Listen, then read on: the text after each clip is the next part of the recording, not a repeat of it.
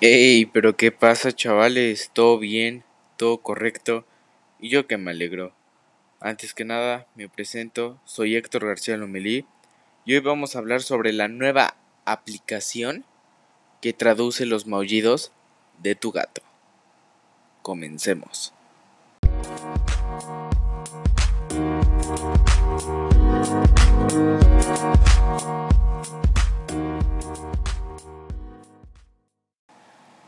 Ahora, ustedes me pueden decir que cómo es posible. Pues sí, queridos amigos, ya es posible a través de la app Mute que traduce los maullidos de tu mascota para que sepas si tiene hambre, sed, miedo o alguna otra sensación.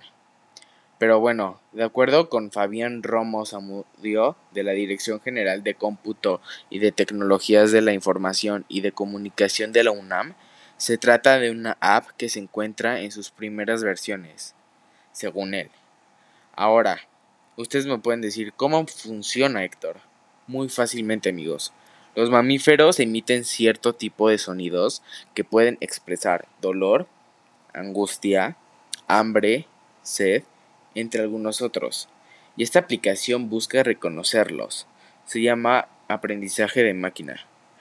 O sea, Básicamente utiliza las capacidades de los teléfonos móviles para el reconocimiento de voz y mezclarlo con patrones que con el uso frecuente de la app pueden llegar a ser más precisos.